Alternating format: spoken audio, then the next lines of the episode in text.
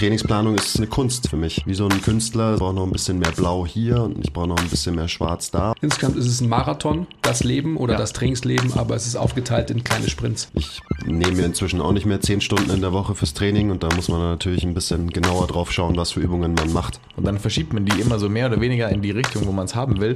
Und dann legt man in die Mitte eine Linie und das ist dann der Trainingsplan. Versteht ihr das? Ich, ich check's, ja. Herzlich willkommen zum MTMT Podcast, der beste deutsche Fitness-Podcast der Welt.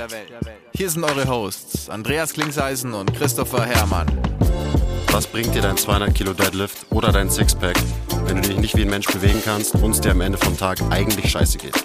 Wir geben bessere Antworten auf die Fragen der Fitnessbranche. Für was brauchst du 100 Zertifikate, wenn du keinen Zugang zu deinem Gegenüber findest? Du musst einfach ein Menschenmensch sein. Grundprinzipien sind Systemen einfach immer überlegen. Es geht um Prozessliebe und nicht um Ergebnisorientiertheit. Fitness und Gesundheit sind keine Endziele, sondern sich dauerhaft autoregulierende Prozesse. Wir haben zwar keine Ahnung davon, aber wir reden trotzdem drüber. Und damit herzlich willkommen zum MTMT Podcast, Folge 568. Ja. Das übertreiben nicht ganz. So ungefähr. Und äh, Thema Also ich muss so machen. Trainingsplanung Volume 2. Uh. Eigentlich wäre ja mein Zugang gewesen, dass, äh, weil ich habe tatsächlich, ich habe tatsächlich gerade trainiert. Yes. Ich hab's gesehen. Ja. Es ist, äh, es ist wirklich passiert. Das erste Mal mit Beweis passiert. Ich habe mir ein Stäbchen in die Nase gesteckt und habe dem Andi zugeschaut, wie er, also er hat mindestens einen Satz Single Leg ADLs gemacht, das, hab, das kann ich bezeugen. Also eine Seite zumindest. Genau. Die hast du gesehen, genau. Eine, ein, eine Seite von einem Satz. Ich habe tatsächlich mehr gemacht und das wäre auch so mein ähm, Opener gewesen für dieses Gespräch. Eben, da, da kann es ja auch gehen um, um Volumen und so weiter, oder? Um optimales Volumen, um Volumen Ich habe schon wieder, und Volumen. ehrlich gesagt, wie immer vergessen, was wir im letzten Trainingsplanungspodcast alles besprochen haben, aber ich erinnere mich, dass es sehr global war. Das heißt, heute werden wir spezifischer und deswegen kannst du eigentlich gleich mal ein bisschen erzählen, eben was du, wie dein Trainingsvolumen und dein Trainingsplan und so weiter so ist und was du dir so für Gedanken machst in deiner eigenen Trainingsplanung aktuell. Okay, aber das ist ja dann quasi eigentlich schon eine abschließende Zusammenfassung von dem ganzen Gespräch. Also nein. Okay, ich, ich fange mal an. Also, Dann kann ich nämlich auch den köstlichen Brei essen. Mhm, ja toll. In einer perfekten Welt, wo ich meine Zeit 100% selbstbestimmt zur Verfügung hätte, wäre das Volumen und der Inhalt meines Trainings sicherlich ein anderer. Anderes? Ihr wisst schon, was ich meine. Was ich trainiert habe, ist immer der wenigen Zeit geschuldet, war folgendes. Ich kombiniere mir eigentlich immer mindestens drei Übungen, die ich äh, relativ schnell hintereinander durchlaufe, ohne aber sie als wirklich bewussten Zirkel zu durchlaufen. Das heißt, wenn ich ähm, von einer Übung mehr angestrengt bin als von der anderen, dann gönne ich mir auch zwischen den Sätzen längere Pause. Ähm, ich habe angefangen, habe meine Positionsarbeit gemacht, die ich durchaus auch schwer mache, also nicht nur irgendwie Positionen einnehmen und in diese atmen, weil ich glaube, ich kann mittlerweile Positionen, sondern die Positionen, die ich da quasi ja, einnehme, die belade ich auch, beziehungsweise in denen strenge ich mich an. Also diverse Dinge, die man da machen kann. Dann habe ich gemacht quasi als Hauptteil, wenn man so will, ähm, als erste Kombination ähm, Seated alternierendes Overhead Press mit viel Bewegung im Rumpf. Also wirklich einfach, dass ich quasi Expansion und Kompression im Wechsel schaffe in meinem Thorax. Also ganz bewusst. Das habe ich kombiniert mit eben Single Leg ADLs ähm, und Half Kneeling Rows am Kabelzug. Davon habe ich tatsächlich heute drei Sätze gemacht insgesamt, was für mich schon viel ist, rein von der Planung her. Dann aufgrund der Kürze der Zeit, weil eigentlich habe ich gedacht, dass ich dann Gleiches auch noch mit einer Kombination aus äh, Split Squats mache, quasi in, im zweiten Set. Ähm, habe ich mir dann gedacht, so, okay, das schaffe ich aber nicht, weil ich eigentlich mit deiner Ankunft früher gerechnet habe. Der Basti war heute beim Boostern. Dementsprechend ähm, hat sich das verzögert.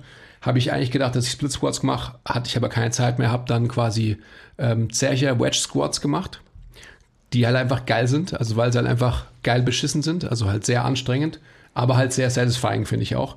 Und die habe ich kombiniert mal äh, mit ganz ordinären Liegestützen und Pulldowns.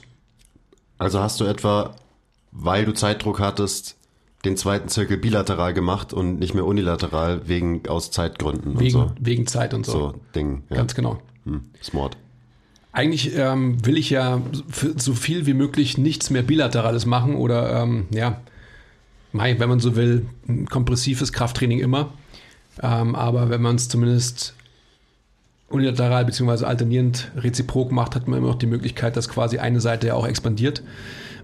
Aber aufgrund der Kürze der Zeit und weil ich motiviert war und weil ich eben ähm, von dir erfahren habe, dass du noch ein bisschen brauchst, hatte ich dann mehr Zeit und trotzdem zu wenig für das, was ich mir eigentlich geplant habe. Und dementsprechend habe ich quasi die letzten drei Übungen äh, quasi bilateral gemacht. Wir kriegen auch immer wieder Fragen so, hey, sollte man nicht eigentlich dann alles irgendwie unilateral beziehungsweise alternierend reziprok trainieren? Ist das nicht besser? Also wenn es einem um Gesundheit geht, so overall. Und dann würde ich sagen so, ja, eigentlich schon. Aber dann kommt eben der Zeitfaktor ins Spiel und der ist halt mega wichtig. Also wenn wir von Trainingsplanung in der echten Welt reden, Trainingsplanung für unsere Kunden, aber auch für uns. Also ich nehme mir inzwischen auch nicht mehr zehn Stunden in der Woche fürs Training und da muss man natürlich ein bisschen genauer drauf schauen, was für Übungen man macht, damit man mit wenig Zeit immer noch einen guten Trainingsstimulus erreicht. Und dementsprechend ist die Antwort so, ja, in der perfekten Welt wäre das vielleicht so, aber mit unseren Kunden müssen wir nach wie vor auch natürlich bilaterale Sachen machen, weil man da einfach viel Stimulus setzen kann in relativ wenig Zeit. Und das ergänzen wir dann natürlich äh, weiterhin mit unilateralen und reziproken Bewegungen und so weiter. Aber da kommt dann halt so ein Mix zustande, weil Zeitmanagement ist in der Trainingsplanung, also im Personal Training, finde ich der wichtigste Faktor. Absolut. Oder der wichtigste ist immer so bescheuert, aber einer der wichtigsten Faktoren auf Ich jeden finde schon, Fall. dass er sehr, ziemlich weit oben ist, weil, Sehr weit weil, oben, ja. weil darunter determiniert sich ja alles. Also das ist ja, darunter ist Ableitung von Zeit. Genau. Da habe ich äh, auch ein konkretes Beispiel. Gestern ähm, wieder einen Kunden trainiert, der, wie formuliere ich das jetzt? Ähm, der trainiert vorsichtshalber immer maximal 45 Minuten von seiner Stunde, weil er sonst zu stark wird, einfach. Das heißt, mit dem habe ich meistens so 40 Minuten pro Woche. Und äh, da habe ich jetzt gestern zwei Clustersätze Trapper Deadlifts gemacht. Also Clustersätze, dreimal vier Wiederholungen mit einer kurzen Pause dazwischen, dass ich quasi, also so ist da der Gedankengang, das Volumen, was man sonst so in vier Sätzen macht, vielleicht in zwei Sätze pack. Also auch wieder dieser Zeitgedanke. Dazu habe ich äh, einarmiges Bankdrücken gemacht und danach, also jeweils zwei Sätze, danach zwei Sätze Goblet Squats, drei Sätze horizontales Rudern ähm, und das Training war beendet. Und davor halt noch eine kurze Movement Prep, also ein Atemdrill, ein paar Ausfallschritte, äh, ein Suitcase Carry und so habe ich dann die 40 Minuten da ausgefüllt. Also ja, natürlich würde ich mit diesem Menschen gerne tausend Sachen machen und ihn vielleicht auch theoretisch äh, lieber anders trainieren. Aber das würde halt keinen Sinn machen, Ah, weil, ich jetzt dann, weiß ich auch, von wem du sprichst. weil ich dann keinen Trainingsreiz setzen würde in diesen 40 Minuten pro Woche. Habe ich nur gerade dran gedacht, weil ich eben den gerade diesen Fall gestern hatte. Und das war ein saugutes Training in diesen 40 Minuten. Und äh, selbst wenn es nur diese eine Session in der Woche ist, ähm, weiß ich, dass ich da einen signifikanten Stimulus gesetzt habe mit der Session. Ich möchte auch noch, nur noch mal kurz ähm, auf dieses Thema unilateral, m, alternierend reziprok und bilateral kommen. Wenn wir davon immer sprechen, dass wir versuchen, so viel Bewegungsvariabilität wie möglich zu schaffen, dann liegt es ja vor allem auch daran, dass wir halt so compressed sind durch die vielen Jahre, was wir bilateral äh, sagittal getriebenes Krafttraining äh, betrieben haben, dass es quasi für uns als Population ähm, definitiv wichtig ist. Viele, die zu uns kommen, die haben das ja noch gar nicht. Also die sind ja noch gar nicht so in Anführungsstrichen abgefuckt, dass sie halt darin festhängen, also in, in einem Extension Bias einfach ultra sind und so weiter. Das heißt, da sind auch definitiv Leute dabei, die sicherlich davon profitieren. Also jetzt rein ähm, strukturell sage ich jetzt einfach mal, weil sie vielleicht insgesamt ähm, ja durchaus zu expandiert sind. Ja, gibt's ja auch. Also es gibt ja nicht nur eben die eine Seite, so wie wir sind, sondern auch ähm, to expanded individuals. Aber vor allem Bang for your buck, was letztendlich globale Fitness anbelangt. Da sind halt einfach bilaterale ähm, Übungen natürlich ähm, vermeintlich rein von dem, was sie halt an, an, an insgesamten Stimulus setzen, einer unilateralen Bewegung überlegen. Ja. Ich meine, so, so denke ich ja auch ein bisschen drüber nach. Also es gibt Übungen, da ist mein Hauptfokus Hypertrophie oder eben auch einfach Anstrengung mhm. insgesamt. Und es gibt andere Übungen, da ist das Hauptziel dann halt nicht mehr Hypertrophie, sondern eben eher, von mir aus nennt es Variabilität. Mhm. Und auch das existiert ja auf dem Spektrum, weil auch eine Übung, wo mein Fokus auf Variabilität liegt, ähm, wird einen Hypertrophie-Reiz haben, aber der fällt halt dann kleiner aus als bei, also keine Ahnung, beim Half-Kneeling, ähm, Kabel, Row, da ist der Hypertrophie-Reiz vielleicht ein bisschen kleiner ähm, und der Variabilitätsreiz ein bisschen höher als jetzt bei einem Safety Bar Squat, wo der Hypertrophie-Reiz ein bisschen höher ist und der Variabilitätsreiz vielleicht ein bisschen auch kleiner. Auch schon wieder so schön, wenn man sich das so vom inneren Auge irgendwie oder auf den Spektren ja. irgendwie total, total ähm, einsinnig. Wie heißt das? Einsinnig. Ja, ihr wisst schon, was ich meine. Ich glaube, Trainingsplanung ist insgesamt also einfach viel Spektren abdecken, sozusagen. Mhm. Also auch wenn man jetzt zum Beispiel ganz konkret von Periodisierung redet und irgendwie ähm, Wellenperiodisierung oder DUP oder wie auch immer man es nennen will, also dass man eben so ein High-Low-Approach fährt, das ist ja auch, du willst halt ein Spektrum abdecken. Du willst eine Bewegung vielleicht mal in einem Bereich äh, 1 bis 6 Wiederholungen trainieren, aber du willst die gleiche Bewegung dann vielleicht auch mal in einem Bereich 12 bis 15 Wiederholungen trainieren und so weiter. Und so baut man sich ja irgendwie, also ich zumindest, auch meine eigenen Trainingspläne zusammen, dass man irgendwie darauf achtet, dass man so irgendwie alles abgedeckt hat, ohne dass man da übertreibt, weil wenn man alles, alles, alles abdeckt, dann macht man alles, aber auch nichts gleichzeitig. Also man muss sich ja immer wieder so ein bisschen spezialisieren. Das hatten wir, glaube ich, in der letzten Folge schon relativ viel mit Spezifität und so weiter. Und deswegen, also Trainingsplanung ist, äh, ist, ist eine Kunst für mich wo man eben wie so ein Künstler so ein bisschen, ich brauche noch ein bisschen mehr Blau hier und ich brauche noch ein bisschen mehr Schwarz da und man, ich lege mir auch immer so meine Palette an Farben zurecht, bevor ich anfange, einen Trainingsplan zu schreiben. Also quasi, ich will diese Ziele erreichen mit einem Trainingsplan, das gehört auf die Palette und ich will diese spezifischen Übungen auch einbauen, das kommt auf die Palette und wie man das dann eben auf die Leinwand bringt und so, das ist, das ist am Ende die Kunst. Also ihr seht schon, dass der Quiz früher nachts zum Einschlafen viel Bob Ross geschaut hat, dementsprechend auch immer wieder die Analogie zum Malen. Und Kunst-LK hatte er, oder? Kunst-LK, ja. Bob Ross auch. What? Bob Ross vor allem immer. Mhm. Kunst-Englisch. Beste LK-Kombination für faule Menschen aller Zeiten. Finde ich auch immer noch verrückt. Dass du so ein Maler bist. Das war das beste Leben, ja. Und ja klar, Bob Ross lief äh, vor allem immer, wenn man dann halt nachts spät heimgekommen ist und halt so gerade irgendwie am Runterfahren war und dann hat man nochmal einen Fernseher angemacht und dann lief natürlich Bob Ross so von, von vier bis fünf, bis man dann eingepennt ist. Super geil. Aber jetzt ähm, nochmal zurückkommt. Was ist eigentlich das Thema heute? Äh, Trainingsplanung. Ah, Trainingsplanung. Trainingspläne malen. Trainingspläne, malen. malen, ja. Malen nach Zahlen und nach Farben. Mit Farben. Okay. Und wie planst du so dein Training, Basti? Ja, ist schon auch so ähnlich. Ich fand die Spektrenanalogie gerade ganz gut und ich habe mir gerade das vorgestellt, dass wenn man all die Spektren, die's, die man in den Trainingsplan quasi trainieren will, so untereinander legt und dann kann man die also seitlich verschieben. Also so untereinander nach links und rechts verschieben und dann hat man so ganz viele Balken, die quasi untereinander liegen und dann verschiebt man die immer so mehr oder weniger in die Richtung, wo man es haben will und dann legt man in die Mitte eine Linie und das ist dann der Trainingsplan. Wow. Versteht ihr das? ich, ich check's, ja. So, so grob. Und ich meine, das kann man dann für eine Trainingseinheit machen. Und dann.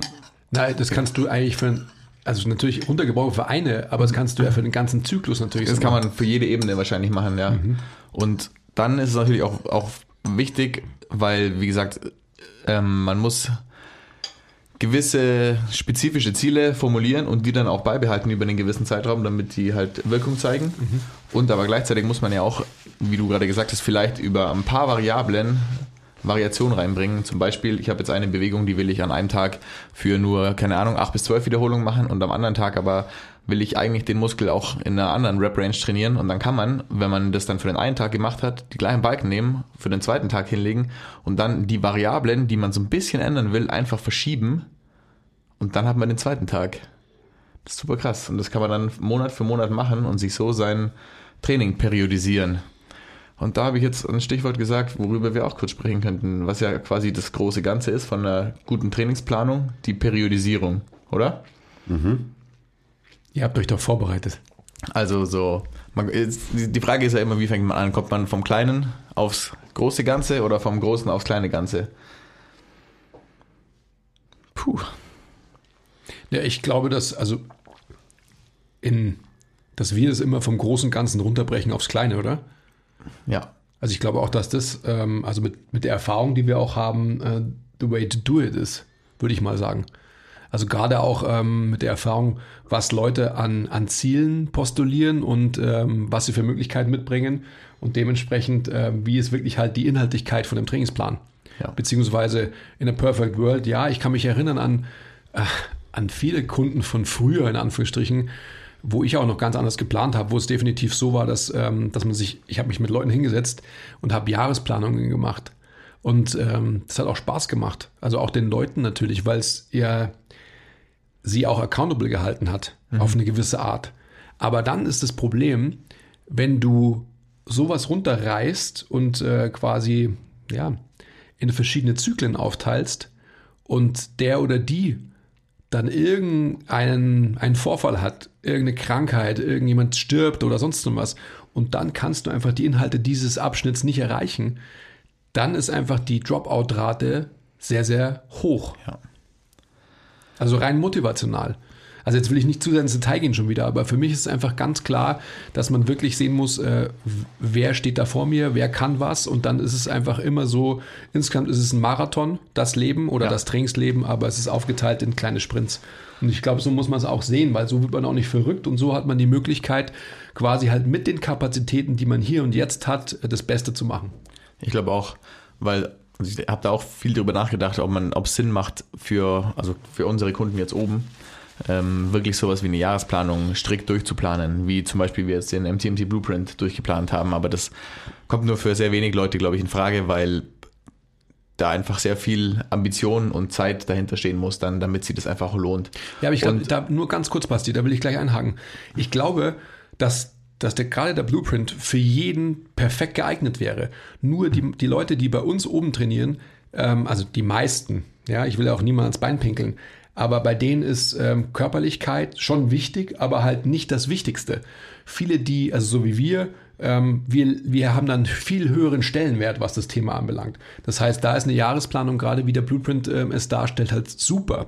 Also gerade auch die ganzen, ähm, die sich wahrscheinlich den, den Blueprint schon gekauft haben, äh, die werden es wahrscheinlich bestätigen können. Weil du halt weißt, ich habe einen Zeitraum X, in dem ich halt meine Kompetenzphase habe, dann Kapazität und dann hast du ja immer eben die Möglichkeit, so ein bisschen nach links oder, äh, links oder nach rechts zu shiften, Genau. vielleicht eine Woche dran zu hängen oder sonst was. Ähm, Leute, die nicht so eigenverantwortlich arbeiten, also ist gleich unsere Kunden im Personal Training, die geben ja das an uns ab, die machen sich nicht darüber Gedanken.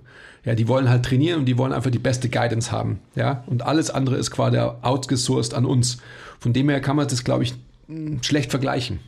Auf jeden Fall kann man nicht vergleichen, beziehungsweise ich hangel mich dann, wie du sagst, das sind kleine Sprints und mit dem Blueprint kann man das genauso machen, weil ich meine, wenn man jetzt selber den Blueprint trainiert, dann kann es ja auch mal sein, dass die Katze Durchfall hat oder man zwei Wochen krank ist oder im Urlaub ist oder was ist eigentlich mit Schulferien und so, wenn man Kinder hat. Und das sind ja lauter so Hindernisse quasi für uns und die Arbeit mit unseren Leuten, die wir hier oben haben, wo ja viele Leute Kinder haben und irgendwie gebunden an Schulferien sind oder jetzt kommt dann Weihnachten, das sind auch ja, puh, Weihnachten bin ich jetzt zwei Wochen Skifahren oder Couching Extreme oder was auch immer. Und dann, dann hangel, also ich hangel mich dann mit den Leuten hier oben so etappenweise quasi voran und dann schaue ich, okay, ich denke schon grob drüber nach, jahresplanungsmäßig, was sind denn so die globalen Ziele fürs nächste Jahr? Jetzt gerade ist eine gute Zeit auch, um das ähm, anzusprechen. Da gibt es, glaube ich, auch schon eine Podcast-Folge, apropos Ziele und so weiter, jetzt mit seinen Kunden oder auch mit sich selber Ziele für, das soll jetzt überhaupt nicht irgendwie jahresvorsatzmäßig klingen oder so, aber einfach ist, was das Training angeht, um seine Kunden auch accountable zu halten, ähm, mal wieder so überlegen, hey, was, was ist der Plan für 2022? So ganz grob, also will ich irgendwo mehr Muskeln aufbauen, stärker werden, mehr an der Arbeitskapazität arbeiten, wann will ich was haben? Genau darum soll es gar nicht gehen jetzt, aber und dann hangel ich mich, okay, dann weiß ich, der nächste Block geht eher in Richtung Muskelaufbau. ich habe jetzt so und so viel Zeit bis zu den Weihnachtsferien, okay, das ist mein nächster Trainingsblock, den periodisiere ich quasi, den plane ich, unabhängig davon, wie viele Wochen das sind, sind es jetzt vier Wochen, acht Wochen, dann kann man da ja mehrere Zyklen draus machen, die man so ein bisschen variiert. Und dann kommen zwei Wochen Ferien und danach geht ein neuer Block los oder vielleicht ein anderer Hypertrophie-Block, aber auf jeden Fall war da halt eine zweiwöchige Pause drin, die man berücksichtigen muss. Da kann man nicht einfach nahtlos weitermachen. Und so ähm, arbeite ich mit den meisten der Kunden hier oben eigentlich.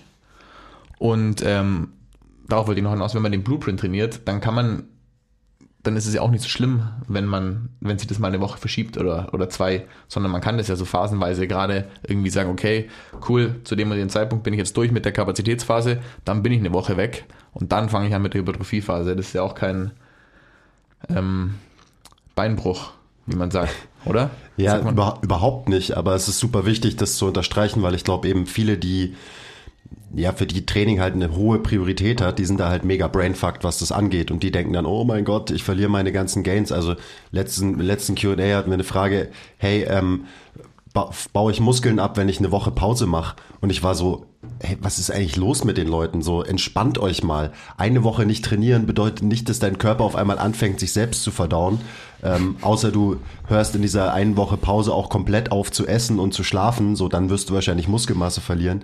Und genauso ist es ja auch mit dem Trainingsplan. So, oh mein Gott, ich konnte mich aus Gründen XY nicht an meinen Trainingsplan halten.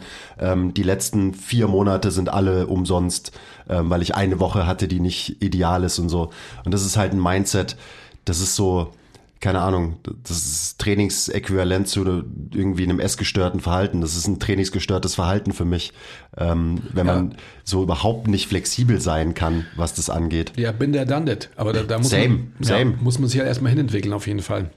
Hundertprozentig. Ja. Also ich, für mich war die Woche gelaufen, wenn ich nicht meine Raps erreicht habe äh, in meinem aus meinem Trainingsplan eine Mhm. Zeit lang. Und ähm, ihr musstet das alle ausbaden und so und so weiter. So. Aber das ist doch ist doch bescheuert. Also davon sollte man sich, glaube ich, so früh wie möglich wegentwickeln. Und also gerade wenn wir von von der Trainingsplanung für unsere Kunden reden, dann ist es ja so, wir haben ja auch ein, ein Trainingsplanungssystem intern. Und das sind eben, das sind Leitplanken, also das ist ein Framework, was man befüllen kann. Und es ist nichts, was einen fix an irgendwas bindet. So, das ist ein System, ja, aber es ist ein flexibles System, was man eben anpassen kann. Und ich glaube, genau so muss man auch denken in der Planung mit seinen Leuten, weil ansonsten setzt man sich vielleicht am Anfang des Jahres hin und macht eine geile Jahresperiodisierung und nach zwei Monaten passiert irgendwas und dann ist man so, oh mein Gott, und dann muss man sich wieder hinsetzen und irgendwie einen komplett neuen Plan schreiben oder so. Aber wenn man halt ein gutes, flexibles System entwickelt, was Trainingsplanung angeht, ähm, dann wird man einfach gut auf, was auch immer passiert, reagieren können. Und das ist, glaube ich, ganz wichtig, dass man in der Trainingsplanung flexibel bleibt und eben so hier spektrenmäßig den Regler auch mal äh, spontan ein bisschen verschieben kann und so weiter. Muss man. Ja. Wie geht der Spruch? Stay rigid in your principles, flexible in your methods, oder? Das gibt es nicht? Doch, das gibt's. Das ist ein guter Spruch. Passt auch irgendwie. Und ich meine, sobald man mit Menschen zusammenarbeitet, muss man halt flexibel sein.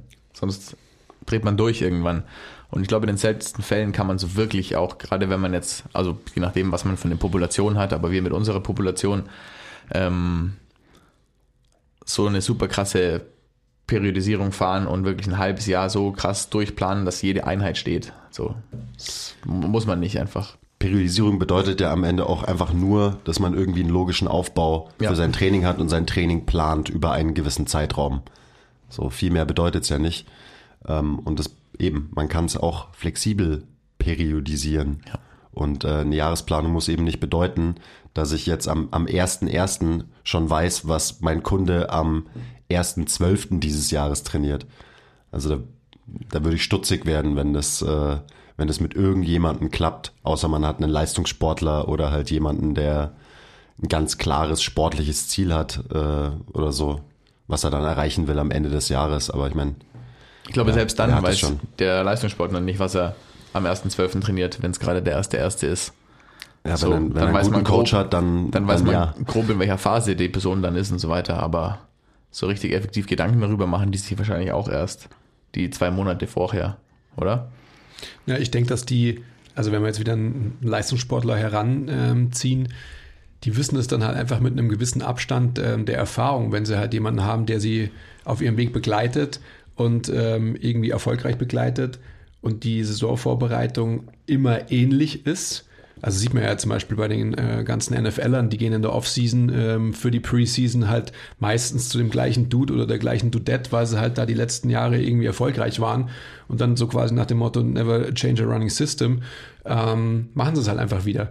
Und wenn du dir andere ähm, Spielsportarten vor allem anschaust, dann wirst du natürlich einfach zu gewissen Zeitpunkten verschiedene Schwerpunkte haben. Also wenn du halt jemanden hast, der dich halt irgendwie ähm, einigermaßen sinnvoll betreut. Und dann glaube ich schon, dass du als Athlet irgendwann auch weißt, okay, ja, jetzt machen wir das, jetzt machen wir das, jetzt machen wir das, weil du halt da reinwächst. Ja, und weil du halt auch weißt, wie dein Körper irgendwann mal ähm, funktioniert und reagiert auf verschiedene Reize. Ja. Aber ich meine, ähm, auch da ist es so, dass natürlich ähm, gerade Leistungssportler erstmal die Verantwortung abgeben, weil sie so viele andere Sachen im Kopf haben. Aber ähm, da sind wir jetzt gar nicht bei Leistungssportlern. Also auch da, wenn man sich wieder so die, die größte Planung anschaut, also sprich ähm, von Olympia 1 zu Olympia 2 jemanden vorzubereiten, also sprich den Zeitraum von eben knapp vier Jahren zu haben, ähm, dann wird man da definitiv natürlich sich ein großes Spreadsheet irgendwie ausbreiten, ähm, wo halt gewisse Dinge drinstehen. Logischerweise. Und der Athlet äh, oder die Athletin ähm, wird es dann natürlich auch irgendwie verstehen müssen. Und dementsprechend, du hast so und so viel Zeit, um an dem zu arbeiten. Wenn du in dieser Zeit so und so viele Einheiten vermisst, wie heißt es? Mist? Ähm, Verpasst. ja, danke. Mein Gott.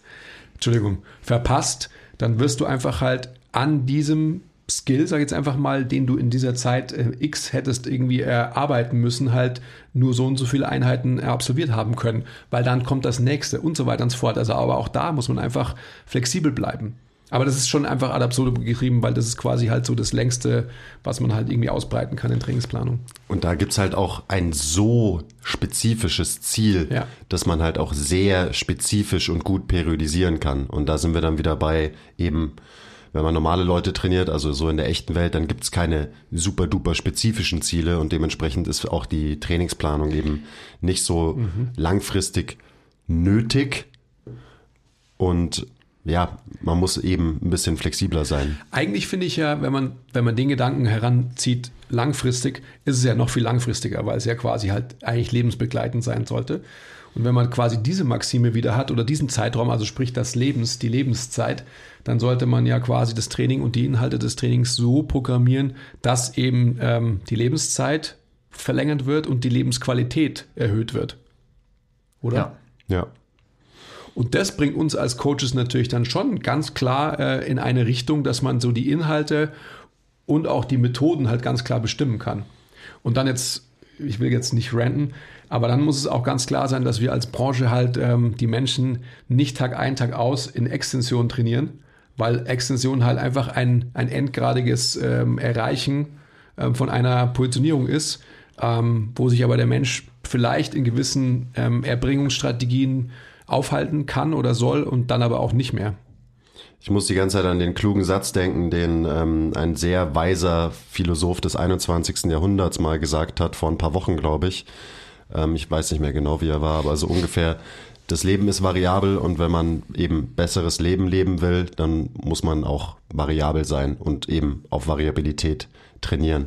Das war der, ähm, der Dr. mich. Schüssler, der, der den Satz in irgendeinem Podcast, glaube ich, mal gedroppt hat.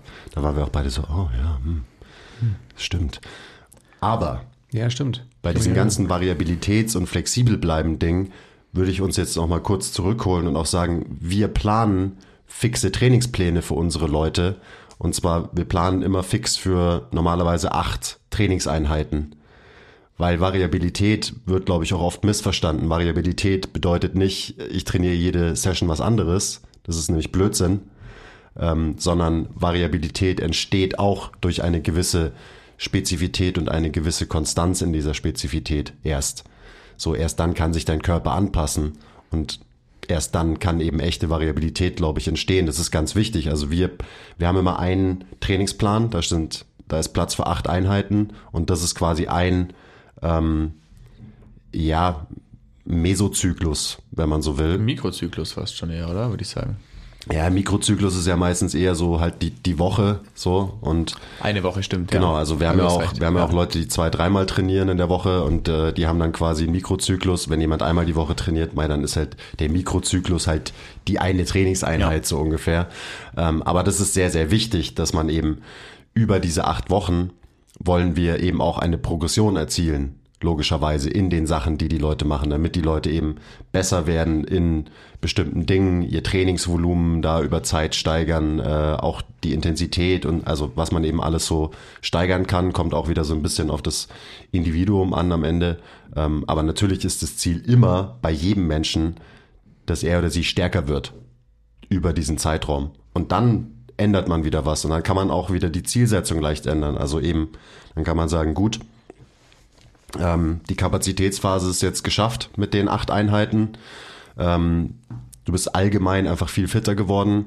Jetzt können wir uns so ein bisschen mehr auf Hypertrophie spezialisieren. Das heißt, die nächsten drei Mesozyklen eben, die nächsten drei mal acht Einheiten werden Hypertrophie-Zyklen zum Beispiel, wo man dann wieder eben sehr konstant arbeitet. Also das ist wieder das, das Spektrum, Variabilität, ähm, Spezifität, wo man eben auch nicht ganz auf der Seite der, beziehungsweise Variation und Spezifität, wo man eben nicht ganz auf der Seite der Variation sich bewegen sollte.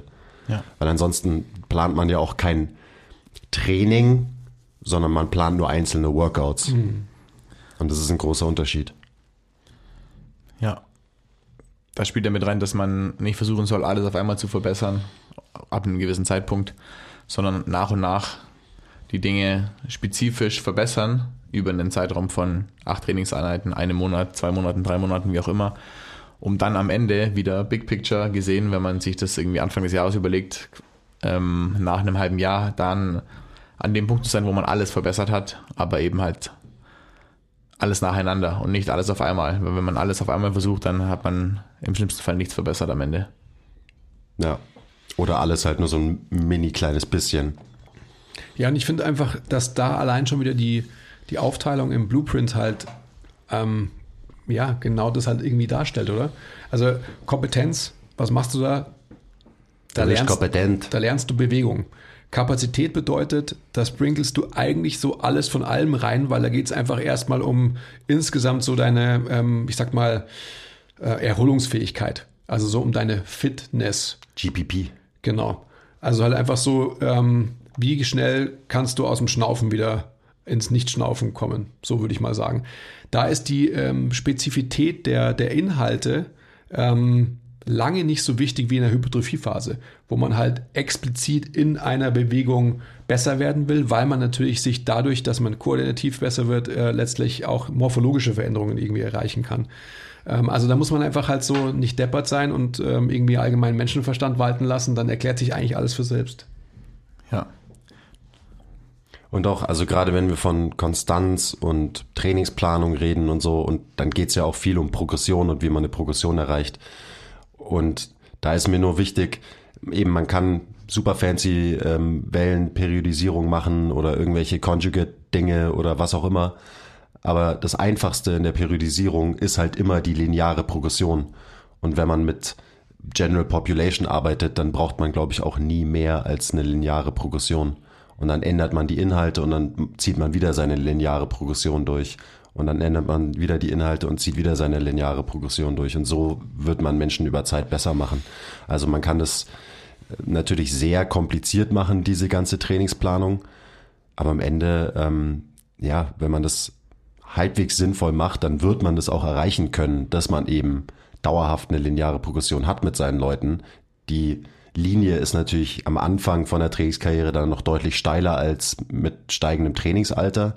Ähm, aber ja, das ist mehr, mehr braucht man da, glaube ich, nicht. Und dann natürlich so die dementsprechenden Tools, diese lineare Progression auch fahren zu können. Also was dann ganz spezifisch runtergebrochen auf ähm, Sätze und Wiederholungen und so weiter irgendwie abzielt. Kleiner Break. Wenn euch gefällt, was wir machen und ihr uns unterstützen wollt, zeigt uns ein bisschen Liebe, gebt uns Feedback, teilt die Folge, supportet uns auf Patreon. Den Link findet ihr in der Beschreibung. Und jetzt geht's weiter mit der Folge. Ja, vor allem, weil man ja eh immer auf irgendeiner Ebene eine lineare Progression hat. Das hatten wir neulich auch kurz. Ich meine, wenn du ja, selbst wenn du jetzt irgendwie super krass dein Training planst und auf unterschiedliche Phasen aufteilst und sagst, okay, hier habe ich die wellenförmige Progression, die und die Wiederholung und die und die Wiederholung, dann wiederholt sich das ja trotzdem irgendwie von Woche zu Woche irgendwann mal, sollte es sich auf jeden Fall, weil du willst ja auch gewisse Reize wiederholen, damit du eine Vergleichbarkeit hast und irgendwas überhaupt steigern kannst, weil sonst bringt das Ganze ja nichts.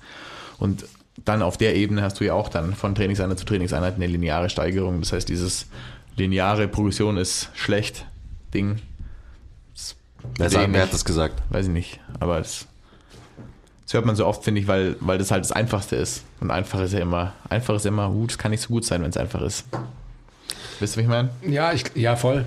Ich glaube, dass es halt einfach immer in dieser Diskussion wichtig ist, eben, wen hast du vor dir, mit wem arbeitest ja. du? Und diese ganzen, äh, das haben wir ja auch schon so oft festgestellt, diese ganzen ähm, Grundlagen, ähm, diese ganze Diskussion über verschiedene Parameter wie Volumina etc., Intensitäten und so, äh, die kommen natürlich aus einem Bereich des Bodybuildings und oder äh, Powerliftings. Und ähm, das hat nichts damit zu tun, dass sich Leute damit beschäftigen, dass sie normale, in Anführungsstrichen, Menschen äh, über einen gewissen Zeitraum X begleiten. Ja. Und natürlich werden dann irgendwelche äh, Konstrukte wie lineare Progression irgendwie belächelt und so weiter, weil es halt nicht fancy ist. Weil man sich halt nicht weiter irgendwie Gedanken darüber gemacht hat. Die muss man sich aber nicht machen, wenn man erstmal äh, darauf erpicht sein sollte, dass halt jemand Tag ein, Tag aus mit einer Konstanz, was du vorhin gesagt hast, ähm, zum Training kommt. Ja.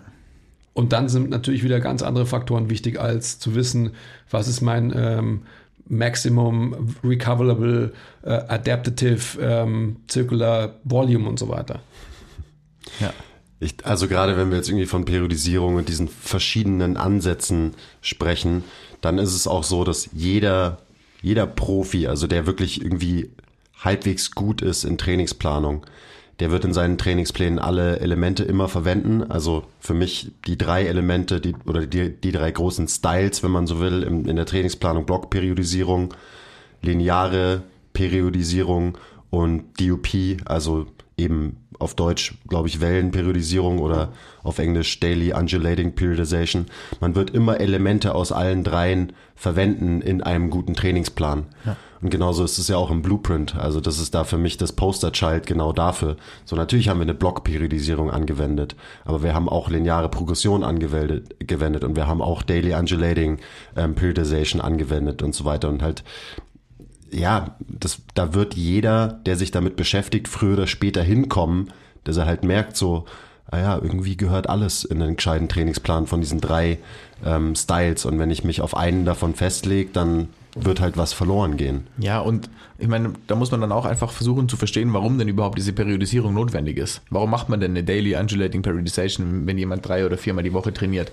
Um den Reiz nicht immer gleichzusetzen und dann irgendwann quasi gegen an, am Plateau anzukommen, sondern halt um unterschiedliche Reize zu setzen und das Ganze dann irgendwie langfristiger steigern zu können und halt langfristiger besser zu werden und so. Und dann braucht man aber auch natürlich auch erstmal die Möglichkeit von der Person, das machen zu können. Und wenn jetzt jemand nur ein oder zweimal die Woche trainiert, nur, das ist überhaupt absolut wertfrei, ähm, dann kann man allein durch die Übungen die man wählt, schon eine die Variation reinbringen, dass der nicht nach vier Wochen oder nach zwei Wochen ähm, an ein Plateau kommen wird. Das heißt, es ist überhaupt nicht notwendig, dann in den zwei Trainingseinheiten in der Woche irgendwas wellenförmig zu periodisieren versuchen, weil es wahrscheinlich eh durch eine Übungsvariation, die man ähm, mit unserer Population reinbringt, automatisch schon passiert, dass das ein bisschen wellenförmig ist, was einfach unterschiedliche Übungen sind und nicht der gleiche Trainingsreiz. Aber eben selbst bei so jemandem ist dann, taucht das Element dann wahrscheinlich wieder auf, weil man zum Beispiel, wenn man im ersten Supersatz eine super schwere Übung als A1 hat, schwere Deadlifts für Sechser Wiederholungen damit und die zweite Übung A2 ist dann wahrscheinlich was, wo die Intensität relativ gesehen nicht so hoch ist und man macht irgendwie was im Bereich 10 bis 12 Wiederholungen, damit man halt auch zentral nervös quasi zwei unterschiedliche Reize miteinander kombiniert, was dann ja. auch wieder quasi eine undulating ja, Periodization ist und so weiter. Also selbst, selbst wenn man einen guten Trainingsplan schreibt für jemanden, der nur einmal die Woche trainiert, dann werden auch diese drei Elemente da irgendwie drin vorkommen. Ja, vor allem, was ist ja, wenn man die Übung dann variiert, dann im, am nächsten Tag meistens umdreht, dass dann die andere Übung quasi der schwerere Fokus ist und die Übung, die am ersten Tag schwerer war oder die Variation, die aber ein ähnliches Muster ist, wird dann ein bisschen leichter sein. So, du hast ja, recht, ja. Ja, ja, genau. Ja. Ja, Ja. und sonst? Na gut, Periodisierung haben wir, oder? Ja, am Ende schon. Mm, Was vielleicht noch irgendwie ein Thema ist, gerade anwendungsbezogen, ist halt auch Training dokumentieren. Ich weiß nicht, ob wir da in der in Volume 1 schon drüber geredet haben. Ähm, lässt sich aber auch eigentlich relativ kurz abhandeln. Ähm, wenn man ein guter Coach ist und ein gutes Training plant, dann muss man dementsprechend auch sein Training dokumentieren und schauen, ob die Sachen, die man geplant hat, funktionieren. Und wenn sie nicht funktionieren, was man rauslesen kann aus seiner Dokumentation, dann muss man sich Gedanken machen und vielleicht was ändern. Ja. Ist ja auch schon abgehandelt, scheiße. Das ist ja eigentlich gar nicht so kompliziert mit Du dieser ja, du kannst schon Trainingsplanung. naja, du hast es jetzt theoretisch erklärt, aber wie hältst du das faktisch tatsächlich fest? Naja, also ich ganz faktisch schreibe ich mir bei, auch nicht bei jeder Übung, weil bei manchen ist es mir einfach nicht so wichtig, gerade Übungen, die in meinem Kopf quasi Maintenance-Übungen sind, wo es mir nicht darum geht, eine Adaption unbedingt hervorzurufen, sondern wo es mir eher darum geht, eine Adaption zu erhalten, die ich vielleicht in einem ähm, Trainingsblock davor äh, hervorgerufen habe. Ähm, aber wenn es mir eben darum geht, dass jemand wirklich besser wird in einer Übung, eben über einen Zeitraum von acht Einheiten zum Beispiel, dann dokumentiere ich alle Reps, ähm, alle Gewichte, logischerweise. Und ich glaube, Reps dokumentieren, das ist so ein Ding, ähm, da war ich in der Vergangenheit auf jeden Fall auch noch ein bisschen fauler. Und das mache ich aber inzwischen. Also wenn ich zum Beispiel, wir haben ja Fokus-Bewegungsmuster, also wenn zum Beispiel äh, jemand steckt gerade in der Phase und seine Fokus-Bewegungsmuster sind Hinge und Push, dann sind das quasi die ersten zwei Übungen, die ich mache. Und da mache ich jeweils vier Sätze und dann schreibe ich mir auch die Wiederholungen zu jedem Satz auf, damit ich halt im nächsten Training irgendwie schauen kann, schafft der Mensch ein bisschen mehr. Ähm, wenn ja, gut, dann habe ich es anscheinend gut geplant und äh, das Training geht in die richtige Richtung, weil der Mensch besser wird. Also das Ziel von Training wurde erreicht. Mm, Das ist für mich wichtig und äh, Mei, natürlich kann man noch x andere Faktoren dokumentieren und man sollte, glaube ich, auch immer lieber zu viel sich aufschreiben als Coach als zu wenig. Also nicht nur Wiederholungen, sondern auch, keine Ahnung, zusätzliche kleine Informationen, ähm, weil ich kann mir Sachen schlecht merken. Äh, deswegen muss ich mir auch, also keine Ahnung, es können persönliche Sachen sein, aber halt auch einfach Kleinigkeiten wie ähm, der Kunde mag den Griff am liebsten. Also was auch wieder einfach einen zu einem richtig guten Coach macht, wo man halt overdelivern kann, wo man dann nicht in der zweiten Session dasteht und man macht den Standardgriff an Kabelzug und dann ist der Kunde so, boah, aber den mag ich nicht so gern. Dann ist man so, verdammt, das hat er letztes Mal schon gesagt. Das hätte ich eigentlich antizipieren können. So solche Sachen ähm, ist für mich wichtig. Das hat jetzt nicht super viel mit Periodisierung oder so zu tun. Ähm, aber das ist für einen Trainingsprozess, glaube ich, einfach ein, ein wichtiger Punkt, über den man vielleicht nicht so, so nachdenkt. Unbedingt. Das ist Ende auch Trainingsplanung. Wie du deinem Kunden das Training so angenehm wie möglich machst, in Anführungszeichen, so, um es ihm dann wiederum unangenehm zu machen, weil du weißt ja schon, dass er sich anstrengt. Ja, ich habe jetzt auch jetzt, also das mache ich auch noch nicht ewig, aber früher war es halt so, dass ich irgendwie Rap-Ranges aufgeschrieben habe, okay, ich habe jetzt hier die und die Phase, da will ich Raps haben, 8 bis 12 Wiederholungen, dann habe ich mir so eine Note gemacht, okay, ich war jetzt eher bei 8 oder eher bei 12, aber ich schreibe mir jetzt auch jede, jede Satzzahl auf, weil mir jetzt auch erstmal wichtiger ist, dass die Leute halt, bevor ich das Gewicht steigere, so ein bisschen das Volumen ausreize, in Anführungszeichen, weil das halt auch so eine Low-Hanging Fruit ist, die man ähm, gerade in der Arbeit mit unseren Leuten oder auch in meinem eigenen Training, so, also da mache ich überhaupt keinen Unterschied. Ähm, das ist so eine Low-Hanging Fruit, einfach erstmal ein, zwei Raps mehr zu machen und dann vielleicht einen Satz mehr mit den gleichen Raps und dann erst das Gewicht zu steigern. Aber wenn, keine Ahnung, auch in meinem eigenen Training, wenn ich jetzt irgendwie meine drei, viermal die Woche trainiere und jede Woche ein Kilo mehr mache oder so, dann, dann sterbe ich nach vier Wochen halt so. Einfach, wenn ich Sätze und Wiederholungen gleich lasse, dann bin ich da, okay, cool, jetzt bin ich da und was mache ich dann? Wie mache ich dann weiter? Ich kann nicht mehr auf meine Wiederholungen mit dem Gewicht. Ähm, blöd, da muss ich dann irgendwas variieren und das mache ich dann lieber gerade so in so einem ähm, laufenden, ansteigenden Prozess, dass ich halt zuerst versuche, die Wiederholung zu steigern, dann steigere ich die Sätze und dann kommt erst das Gewicht, weil das ist einfach, da lässt man sonst ähm, Gains auf der Strecke. Und das ähm, kann man halt super auch mit, mit allen Leuten, mit denen man anwendet, ähm, mit allen Leuten, mit denen man arbeitet, anwenden. Ja, das, also auch wieder, das ist was, das ist für uns, glaube ich, inzwischen relativ klar, aber natürlich wissen wir nicht, wie klar das so in der Branche generell ist, dass Wiederholungen steigern auf jeden Fall auch für mich erstmal the way to go ist. Und am Ende ist es ja auch eine, eigentlich eine klassische Double Progression, dass du halt Ja. irgendwie, du progressierst die Wiederholungen und wenn du da so einen gewissen Punkt erreicht hast, dann progressierst du das Gewicht und dann progressierst du wieder die Wiederholungen. Und da sind wir dann auch wieder bei linear. Das ist ja dann quasi eine lineare, mehr oder weniger äh, Steigerung der Wiederholungen, die aber dann auch Big Picture einhergeht mit einer linearen Steigerung von der Intensität, also von den Gewichten, die du bewegst. Und das eine bedingt das andere und so weiter. Aber ja, ähm, gerade ein bisschen mehr den Fokus auf die Wiederholungen legen, das macht, glaube ich, total Sinn. Und wenn man das macht, dann eben, dann geht die Intensität ja von alleine hoch. Ja. Weil das Volumen konstant ansteigt, eben über einfach eine, eine andere Variable als direktes Gewicht. Ähm, und ja, wenn jemand ein steigendes Volumen trainiert, dann wird er sich adaptieren und dann wird er auch stärker werden und dann kann man auch eben in äh, Woche vier wieder fünf Kilo mehr auf die Handel schmeißen. Und dann beginnt man den Prozess eben von vorne. Dann steigt, fängt, fängt man wieder an bei, man ist im Bereich 10 bis 15 Wiederholungen und man fängt dann halt eher unten an bei den 10 Wiederholungen und arbeitet sich dann wieder hoch. Und ich mache das in meinem Training genauso, weil das ist einfach logisch und sinnvoll und Ja. einfach und man muss sich da nicht zu sehr einen Kopf zerbrechen über, ich muss so und so viel Prozent in der Woche und so und so viel Prozent in der Woche machen, sondern man, man macht's, man kann es autoreguliert machen eben. Wenn mehr geht, dann macht man mehr und äh, Ich finde auch genau, genau darüber, also über die relative Intensität die Steigerung zu bringen und nicht über die absolute, macht halt total Sinn, weil einfach Menschen sich insgesamt mehr anstrengen und das ist einfach so ein wichtiger Faktor. Also ich kann mich an, an meine Zeit auch noch erinnern, ähm, das hat, kann wahrscheinlich jeder nachvollziehen. Ich habe lieber das Gewicht gesteigert, weil es halt insgesamt, es war halt schwerer, aber es war nicht so anstrengend. Also mehr Raps zu machen mit einer guten Technik, ähm, ähm, das ist halt einfach anstrengender. Weil einfach der Output, den du generieren musst, einfach viel, viel höher ist. Ja? Ja. ja, weil der Satz auch länger dauert. Ja, klar, logisch. Ja, aber ich finde, nur bis zu einem gewissen Punkt. Irgendwann kommt man dann mit dem Gewicht an so eine Grenze, wo man sich wünschen würde, ja fuck, hey, hätte ich das Gewicht lieber gleich gelassen und lieber zwei Reps mehr gemacht. Weil es dann so, ich finde, Gewicht steigern wird dann ab einem gewissen Punkt so, kommt doch auf die Übung drauf an, aber so bedrohlich fast schon. Also, wisst ihr, was ich meine? Ja, ich weiß genau, Ähm. was du meinst, aber gerade wenn man halt einfach große Lifts macht, da wird es halt bedrohlich. Mhm. Also so, ich finde so kleine Sachen, kurz an die Bank drücken als bestes Beispiel. Ja, da finde ich schon teilweise manchmal auch bedrohlich.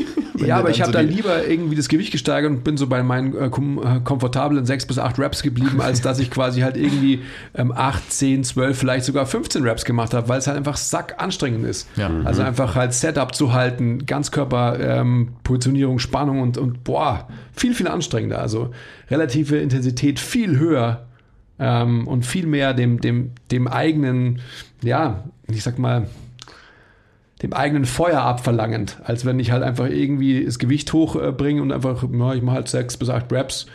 Ähm, weiß ich auch gar nicht, ob ich, und dann sind wir wieder beim Fühlen bei mir, ob ich mich so gut fühle, ob ich meine Zielmuskeln so fühle, wie ich sie eigentlich fühlen will. Ähm, nein. Boah, da, da kann ich ein Lied von singen. Ich meine, ich habe jetzt alternierendes, also reziprok alternierendes Hookline Kurzhantelbankdrücken eine Zeit lang gemacht und das halt sehr progressiv trainiert. Und da war mein Ziel immer 15 Wiederholungen pro Seite. Boah, Motherfucker. Ähm, und ich habe das über zwei Monate, bevor es mich jetzt äh, zerlegt hat und vor meiner Trainingspause und so, habe ich das konstant durchgezogen. Natürlich hätte ich das auch lieber mit schwereren Gewichten, aber nur für acht Wiederholungen pro Seite gemacht, weil es natürlich der Satz dann nicht eine Minute dauert, sondern halt, keine Ahnung, 20 Sekunden oder so. Das war, das war hart. Absolut. Also, wo man sich immer so ab der Hälfte vom Satz schon denkt, so, boah, ich, ich will eigentlich nicht mehr, aber dann macht man halt doch noch irgendwie weiter und so. Ja, irgendwie ist schon noch geil, aber. Also ich glaube vor allem in der Anwendung mit, ähm, jetzt sind wir wieder bei Genpop, dass ähm, über die Raps zu progressieren total Sinn macht, weil die Leute halt eben, da kommt der Faktor, den du gerade ins Spiel gebracht hast, auch die Angst vor mehr Gewicht und kann ich das überhaupt, Selbstwirksamkeit und so weiter.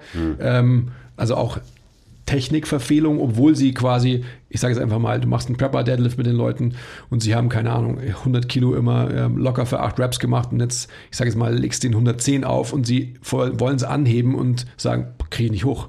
So, obwohl sie es eigentlich hochkriegen sollten, keine Ahnung, für 5, 6, whatever Reps, aber sie machen es halt nicht, weil sie Angst davor haben. Also denen halt so eine, so eine subjektive Anstrengung zu geben, dass, sie, dass das Gewicht gleich bleibt und dass du da über die Raps halt hochgehst, das macht halt einfach, also es ist auch wieder da, ist halt einfach selbstredend irgendwie. Das ist auch, auch was, was ich jetzt noch nicht so lange mache, aber was, wovon ich ein sehr, sehr großer Fan bin, wenn wir schon bei relativer Intensität sind, ähm, dass ich eben keine Raps vorgebe, mhm. sondern dass ich den Leuten, und das, das dauert, weil viele von meinen Kunden habe ich quasi dran gewöhnt über einen Zeitraum von Jahren, dass ich ihnen sage, mach so und so viel Wiederholungen und dann machen sie das. Und inzwischen komme ich her und sage, ach, mach einfach so viele, dass du noch eine saubere im Tank lässt. Und dann zähle ich mit und das ist eben, dann kann ich dokumentieren. Und das ist, glaube ich, sehr wertvolles Element. Also gerade wenn es um Selbstwirksamkeit geht und so weiter und auch so einfach mehr Buy-in, so mehr, hey, ich bin, ich nehme aktiv an diesem Trainingsprozess teil. So, ich bin nicht nur einfach der ausführende Roboter, dem man eine Zahl füttert, 10 und dann mache ich 10 und dann ist gut, sondern ich muss mich irgendwie auch ein bisschen drauf konzentrieren, so hey, wie viel, wie viel schaffe ich denn eigentlich? Wie viel ja. kann ich denn eigentlich und so weiter. Also das mache ich mit, mit vielen Leuten inzwischen und die, die meisten sind erstmal gelangweilt und sagen, sag mir einfach, wie viel ich machen soll, verdammt nochmal. So, dafür bezahle ich dich doch. Ähm, aber das ist sehr, sehr wertvoll. Meistens dauert es auch nicht besonders lang. Also da reden wir dann irgendwie von zwei, drei Wochen, wo man das macht und dann dann sind die Leute auch am Start. Ich finde das, das total super wertvolles super, Element. Ja. Unglaublich wertvoll, weil, weil alle Boxes getickt sind, die man nur irgendwie Boxen äh, ticken kann. Also sprich, ähm, weißt du auch so, du hast Selbstwirksamkeit angesprochen, du hast aber auch quasi ähm, Selbstverantwortung in der, in der Bewegungsqualität. Also Leute werden halt definitiv ähm, auch diese Box ticken müssen, ja. wenn es einfach darum geht zu lernen, ähm, wie kann er oder sie irgendwie die Bewegung ausführen, auch unter Belastung und wie ist quasi äh, technisches ähm, Verlieren, wie heißt es? Verfehlen? Failurisieren. Versagen. Ach, vielen Dank. Vielen Dank, vielen Dank. Also, wie ist das letztendlich irgendwie einzuschätzen? Also, da sind wir einfach bei einem sehr, sehr, ähm, ich finde es sehr motivierenden, äh, edukierenden, das ist auch ein Wort, ähm, Element, was quasi halt diese Erziehung, die du gerade angesprochen hast, mitbringt. Ja, motivierend finde ich auch super, super wichtig. Und die Leute setzen sich halt auch mal so ein bisschen damit auseinander, was sie gerade machen. Und machen nicht einfach Augen zu und jetzt acht Raps und Voll. spüren eigentlich gar nicht, was sie tun gerade, sondern sind so, okay, ich mache jetzt Wiederholung. So, scheiße, wie viel mache ich denn? Ah ja, dass noch zwei übrig sind. Was heißt denn das? Okay, ich muss es so lange machen, bis theoretisch noch zwei übrig sind. Da muss ich mal reinfühlen, um zu spüren, okay, ich bin jetzt bei 8. Wie viel mhm. gehen denn noch? Ja. Ah, ich glaube, ich komme bis 15. Merken Sie bei Nummer 11, ah, vielleicht komme ich doch noch bis 13. Ah, eine mache ich noch, okay, scheiße, jetzt habe ich eine zu viel gemacht, aber passt schon. Und dann haben sie halt am Ende mehr Wiederholungen gemacht, als wenn du ihnen gesagt hast, hey, mach mal deine 8 bis 10 Wiederholungen. Und haben sie halt auch so gemacht, dass sie mal reingespürt haben in ihre Muskulatur und so. Und dann sind ja, wir wieder bei Fühlen und wenn so. Du das ist super gut. sagst, was machen Sie? Da macht niemand mehr als 10, verdammt nochmal. Logischerweise. Würde, ja. würde ich auch nicht machen. Ein kluges Pferd, weißt du? Ja. Schaut dem geschenkten Gaul nicht ins Maul. ah, okay. Okay. Ähm, Trainingserfahrung ist schon auch einfach noch, noch ein, eine Variable, die, mit der man auch bessere Trainingspläne planen kann. Einfach sowohl seine eigenen als auch die mit Kunden. Wenn Leute schon länger trainieren und im Idealfall auch länger mit dir trainieren, dann kannst du den Trainingsplan auch noch besser machen. So, die Leute wollen ja immer so, wie macht man den perfekten Trainingsplan und was für Variablen spielen alle rein und dann kann man alle Variablen eben mhm. vor, vorneweg auf ein, auf ein Sheet schreiben und dann kommt es halt wirklich, dann ist es wirklich diese Kunst, einen Trainingsplan zu, zu malen, weil man so viele Variablen mehr oder weniger unter einen Hut bringen muss und es ist ja immer ein Trade-off. Ähm, bringst du die eine mit rein, dann kostet es quasi die andere und umgekehrt und so und dann ist es so komplex und ähm, dann darf man sich auch nicht verrückt machen lassen, sondern muss das halt wirklich versuchen, auch einfach zu halten irgendwie. Und je erfahrener man selbst ist im Trainingspläne schreiben und je erfahrener auch die Person ist, die man trainiert und ähm, je mehr Erfahrungswerte man hat, desto besser kann man dann auch von diesen Variablen, die man da alle irgendwie unter einen Hut bringen will, auswählen. Ja, im Trainingspläne schreiben, aber halt auch im Trainingspläne trainieren, also, ganz wichtig. Ja, ja. Also das ist auch so, klar, Trainingsplan Hopping ist vielleicht nicht so the best für deinen persönlichen Progress, vielleicht. Ähm, aber es ist bestimmt nicht so verkehrt, um mal verschiedene Trainingssysteme und ähm, Arten der Trainingsplanung selber auszuprobieren, kennenzulernen, die man dann natürlich auch wieder verwenden kann in der eigenen Trainingsplanung, wenn man äh, mhm. Pläne für seine Leute schreibt. Trotzdem sollte man, egal was man trainiert, ähm, Minimum zwei Monate, sage ich mal, machen. Und das ist schon das ist schon kein langer Zeitraum. Ähm, aber ja, das ist einfach wertvoll für einen Coach, dass man verschiedene Arten mal ausprobiert und ja, vielleicht nicht drei Jahre lang ähm, den gleichen Coach hat, der genau den gleichen Style an Trainingsplänen dir immer wieder schickt und so weiter und so weiter. Also sich Fives. mal genau Fives. Boah, da könnten wir jetzt die Geschichte erzählen, das ist aber geheim. Aber ja, genau, wenn man eben Starting Strength trainiert für drei äh, Jahre, dann ist die Chance ziemlich hoch, dass du auch für deine Kunden nur noch Fives programmierst und nur noch Starting Strength mäßig programmierst. Ähm, aber du lässt halt jede Menge potenzielle ähm, Vorteile dann auf der Strecke, die du mit anderen Systemen und Herangehensweisen irgendwie da noch erreichen könntest. Aber natürlich sind Fives immer für jeden das Beste. No, Hauptsache halt kein 3x8. Genau. Das ist sowieso das Wichtigste. Wieso sagen wir das eigentlich jetzt erst, wenn es um Ja. Trainingsplanung geht? Leute, bitte, egal was ihr macht, trainiert niemals 3x8. Niemals. Drucken wir bald auf ein T-Shirt auch. Ja. Egal was ihr macht, trainiert niemals 3x8. Alter, das reimt sich sogar. Das ist ja krass. Das habe ich noch nicht gehört. Verrückt.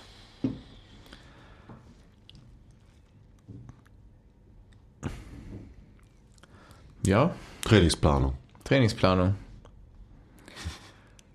Ich meine, was noch so ein bisschen fehlt, theoretisch, ist vielleicht so ein Session-Design.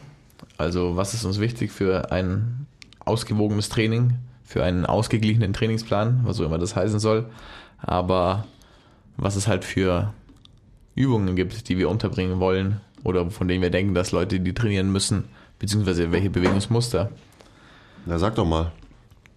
Ja, also ganz global gesehen, das haben vielleicht die meisten von euch auch schon gehört, es gibt halt eine kniedominante Bewegung, eine hüftdominante Bewegung, was den Unterkörper angeht. Was den Oberkörper angeht, gibt es Push and Pull. Oder? Ja, keine Ahnung. ist es Und- wirklich, ist es ein Thing? Und dann Muss man wir- darüber sprechen? Und dann waren wir da. Ja. ja, komm. Und halt Core, Core-dominant gibt es auch noch. Und ähm, dann hat man seine Übungskategorien eigentlich, aus denen man auswählen kann. Übungskategorien, ähm, für mich sind das quasi Farbkategorien. Das sind Farbkategorien, genau, ja, also stimmt. das, weißt du, der, der Hinge, Ja. ähm, Jetzt bin ich gespannt. Ähm, der Hinge ist so quasi alle Blautöne und alles, was so drunter fällt. Push sind so alle Rottöne natürlich und alles, was irgendwie damit was zu tun hat. Ähm, fuck. Squat ist eher so gelb, so die Richtung. Und Pull. hm. Ja, Pull ist äh, schon eher so grün dann, eigentlich. Seht ihr die Farben auch? Oder? Ja, das hätte mich jetzt auch, du musst ja grün sagen. Was willst du denn jetzt sonst sagen? Gibt ja nichts anderes mehr. Eben ist nichts mehr übrig. Kurz überlegt, ob es auch eine schwarze ähm, oder so graue Kategorie gibt, aber das ist dann so Cardio. Ja, auf jeden Fall, wie der Andi schon gesagt hat, ähm, hoffen wir, dass das so ein bisschen Common Sense ist, dass man ganz global Bewegungen so kategorisiert und das dann auch auf vielleicht, je nachdem wie oft man trainiert, eine Trainingseinheit aufteilt oder auf zwei. Und dann auch in diesen jeweiligen Kategorien kann man ja, ich weiß jetzt nicht, was das übergeordnete Wort ist, noch, noch mal ein bisschen globaler denken und das Ganze dann eben, wie wir das am Anfang hatten, zeitsparend, bilateral trainieren, ähm, weniger Zeit ähm, effektiv, zeiteffektiv gibt es dann, ist gleich effizient, weniger effizient, bilateral asymmetrisch oder unilateral arbeiten und diese drei ähm, Überkategorien kann man natürlich auch auf Hinge, Squat, Push-Pull wiederum anwenden und dann auch hat man nochmal, gerade hatten wir es, nochmal Input für einen Trainingsplan, aus dem man auswählen kann und was man auf unterschiedliche Trainingstage aufteilen kann. Also will ich jetzt beidarmig drücken oder will ich nur einarmig drücken oder will ich reziprok rudern oder will ich bilateral rudern und das gleiche natürlich auch den Unterkörper. Und ja, da, aber das ist schon auch wichtig. Das ist ja quasi dann die kleinste Ebene, wie man, oder fast die kleinste Ebene, wie man zum Training halt plant, auf die jeweilige Trainingseinheit bezogen. Das ist, glaube ich, auch nicht the, ähm, weil ich meine, das irgendwie, dass man es aufteilt in Kniedominant, Hüftdominant, Push-Pull, das hat jeder schon mal gehört. Aber dass man diese Kategorien dann auch nochmal untergliedern kann in verschiedene Subkategorien und so weiter. Ich weiß nicht, ob das jetzt so gängig ist. Ich würde behaupten, dass es noch nicht so gängig ist. Ähm, aber so machen wir das. Also am Ende, ja, Wichtig ist, glaube ich, nur, dass man es irgendwie kategorisiert, damit man überhaupt logisch einen Plan aufbauen kann. Und äh, das heißt nicht, dass jeder die gleiche Kategorisierung braucht, die wir haben, ähm, aber sich da überhaupt mal Gedanken drüber zu machen. Und äh, ja, das ist einfach wertvoll. Ja. Und dann kann man eben auch schauen, was heißt ausgeglichen trainieren? Ja, ich will vielleicht jede Kategorie mal ab, abgedeckt haben, heißt auch wieder nicht, ich muss jede Kategorie abdecken in jedem äh, Training beziehungsweise in jeder Trainingswoche, aber eben so aufs große Ganze gesehen, eben über einen Makrozyklus, wenn man so will, da macht es vielleicht Sinn, dass man alles mal gemacht hat und dann kann man eben auch verschiedenen unterschiedlichen Fokus legen auf, okay, im Monat eins habe ich den Fokus eher auf dieser Kategorie, in Fokus zwei auf dieser, äh, Monat zwei den Fokus auf der Kategorie und so weiter und so weiter. Also auch wieder, das ist so, hm. es hm. klingt jetzt vielleicht abstrakt und so weiter, aber das ist halt, so funktioniert am Ende irgendwie Trainingsplanung. Ja. Ja, und dann, dann hangelt man sich halt, also man lernt ja auch immer dazu und dann hat man erstmal nur diese vier oder fünf Kategorien, die man quasi auf den Trainingsplan aufteilen kann und es kommt einem dann erstmal irgendwie einfach vor, aber da kommen einfach so viele Variablen dazu, plus dann die ganzen Rap-Schemes, welche Intensitäten, dann je, je mehr man über Training und Bewegung und den Mensch lernt, desto komplexer wird das Ganze irgendwie, beziehungsweise mhm. desto mehr Variablen kommen rein, aus denen man auswählen kann oder muss. Ja. Aber auf der anderen Seite auch, desto mehr Entscheidungshilfen kriegt man, ähm, was man denn auswählen soll, weil man mehr versteht einfach, was wichtig ist. Auch allein so diese Core-Übungsdifferenzierung. So, hey, mache ich jetzt irgendwie Core-Brustkorb-dominant oder mache ich Core ähm, Hamstring-dominant? So, ah, okay, wie trainiere ich denn meine Hamstrings überhaupt? Mache ich die irgendwie Fersen-dominant oder mache ich die Vorfuß-dominant? Das sind lauter Sachen, wo ich dann auch so, okay, cool, das ist erstmal super wild und es sind dann so viele Unterkategorien und Unterkategorien, die dann aber wieder, wenn man ein Trainingsziel hat und sich darauf fokussiert, nur die wichtigen Dinge in den Trainingsplan zu bringen, einem auch wieder super krass helfen, auszuwählen einfach und Junkvolumen zu vermeiden, überflüssige Dinge zu vermeiden. Und wir kriegen so oft die Frage aus, hey, soll ich jetzt mein Training splitten oder ab wann, ab wann splitte ich mein Training? Und so, wenn du zweimal die Woche trainierst, dann brauchst du dein Training nicht splitten. So, dreimal auch nicht. Mach ein Ganzkörpertraining, fokussiere dich auf die wichtigen Dinge, die dich zu deinem Ziel bringen. Und da entscheidest du dann eben aus deiner riesen Toolbox an Trainingsvariablen, Qualitäten und was du machen willst. Und dann hast du einen Trainingsplan. Ja. ja, ganz einfach. Ja, ja also ähm, super, super gesagt. Ich, ich kann dem nichts hinzuzufü äh, hinzufügen. Heute ist es echt schwer. Ähm, aber ich, ich glaube nochmal, das ganz wichtig ist herauszustellen, dass das Ziel halt immer die Inhalte de, äh, determiniert. Das, was du gerade gesagt hast eigentlich. Aber das müssen wir uns vor Augen halten, dass ja, für mich ist es da und äh, wir als Branche sollten halt da hingekommen sein, dass wir halt diese Buckets ähm, auf jeden Fall halt haben und auch ähm, dann quasi äh, zu entfüllen oder zu befüllen wissen. Und das, was du jetzt gerade sagst, das ist ja schon mal ein Level, wo wir als Branche, glaube ich, hin müssen was aber letztendlich quasi auch ähm, die, die Tiefe der, der Differenzierung ja erst quasi irgendwie mh, hm, als Frage gestellt werden kann, wenn es so ist, dass ich an mehr interessiert bin als nur an Hypertrophie. Ja. Und das ist einfach so eine wichtige Frage, äh, die man sich halt stellen muss, weil wenn ich ein Bodybuilder bin oder ein Powerlifter bin, dann sind, dann sind mir Output wichtig, dann sind mir halt einfach metrisch messbare Dinge wichtig ähm, so wie du es gerade beschrieben hast, geht es dir viel mehr darum, dass ein Mensch sich, ähm, ich sage jetzt mal ketzerisch plakativ, wie ein Mensch bewegen lernt. Ja, oder wieder lernt, sich dahin zu bewegen. Und das sind einfach solche Dinge, die die Fitnessbranche, glaube ich, halt ähm, noch nie oder halt ähm, nur ansatzweise gemacht hat in der Vergangenheit. Und diese ganzen Kategorien, die du beschrieben hast, werden dann erst aufgemacht, wenn es einfach um andere Ziele geht als um höher, schneller, weiter. Und dann, wenn wir davon reden, was determiniert den, die, den Trainingsprozess oder auch die Trainingsplanung, so klar natürlich das Ziel, aber am Ende halt auch das Individuum, das du vor dir hast. Das determiniert auch ganz viel. Da reden wir dann eben von Biomechanik, was für, was, äh, wie präsentiert sich ein Mensch im Raum und so weiter. So diese ganzen Themen sind halt auch einfach mega wichtig. Also wie ist die Haltung von einem Menschen? Ähm, was sind die individuellen Aches und Pains, die jemand mitbringt und so. Und das gemeinsam mit dem Ziel des Menschen, das ist quasi übergeordnet das, was dann alles bestimmt. Und eben gerade diese zweite Kategorie, was bedeutet wirklich ein individuelles Training auf einer biomechanischen Ebene, da sind wir noch nicht so weit. Und es gibt x verschiedene, also auch neue Arten, wie man Training kategorisieren kann. Also ich denke da natürlich zum Beispiel an jetzt äh, Shoutout Alex Effer, der sein ganzes oder der ein Trainingssystem entwickelt, was an den Phasen vom Gangzyklus orientiert ist. Das ist eine ganz andere Art und Weise, Training zu kategorisieren.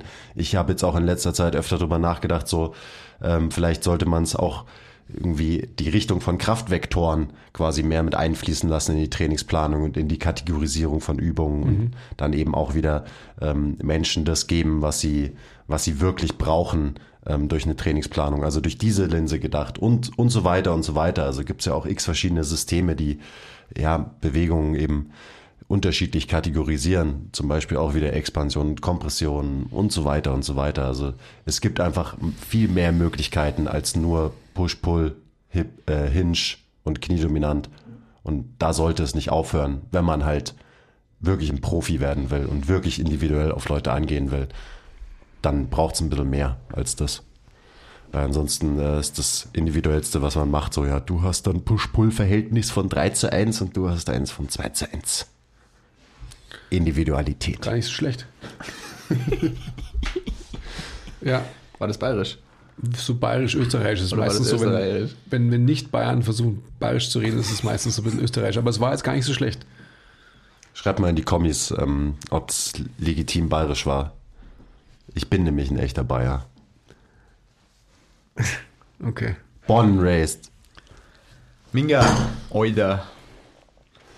Ja gut, du. Ich hab über dich geredet, nicht über mich. Ich Ähm, bin kein Bayer. Habt ihr noch, habt ihr noch einen Punkt? Weil ähm, wir haben jetzt so ein bisschen. Nö. Ja, nee, wir sind, wir sind fein. Ja? Ich, bin, ich bin fertig. Ja. Ihr könnt ja auch mal in die Kommis schreiben, zu welcher Vertiefung von Trainingsplanung ihr vielleicht noch mehr wissen wollen würdet. Am wichtigsten ist, dass ihr in die Kommis auf Spotify schreibt.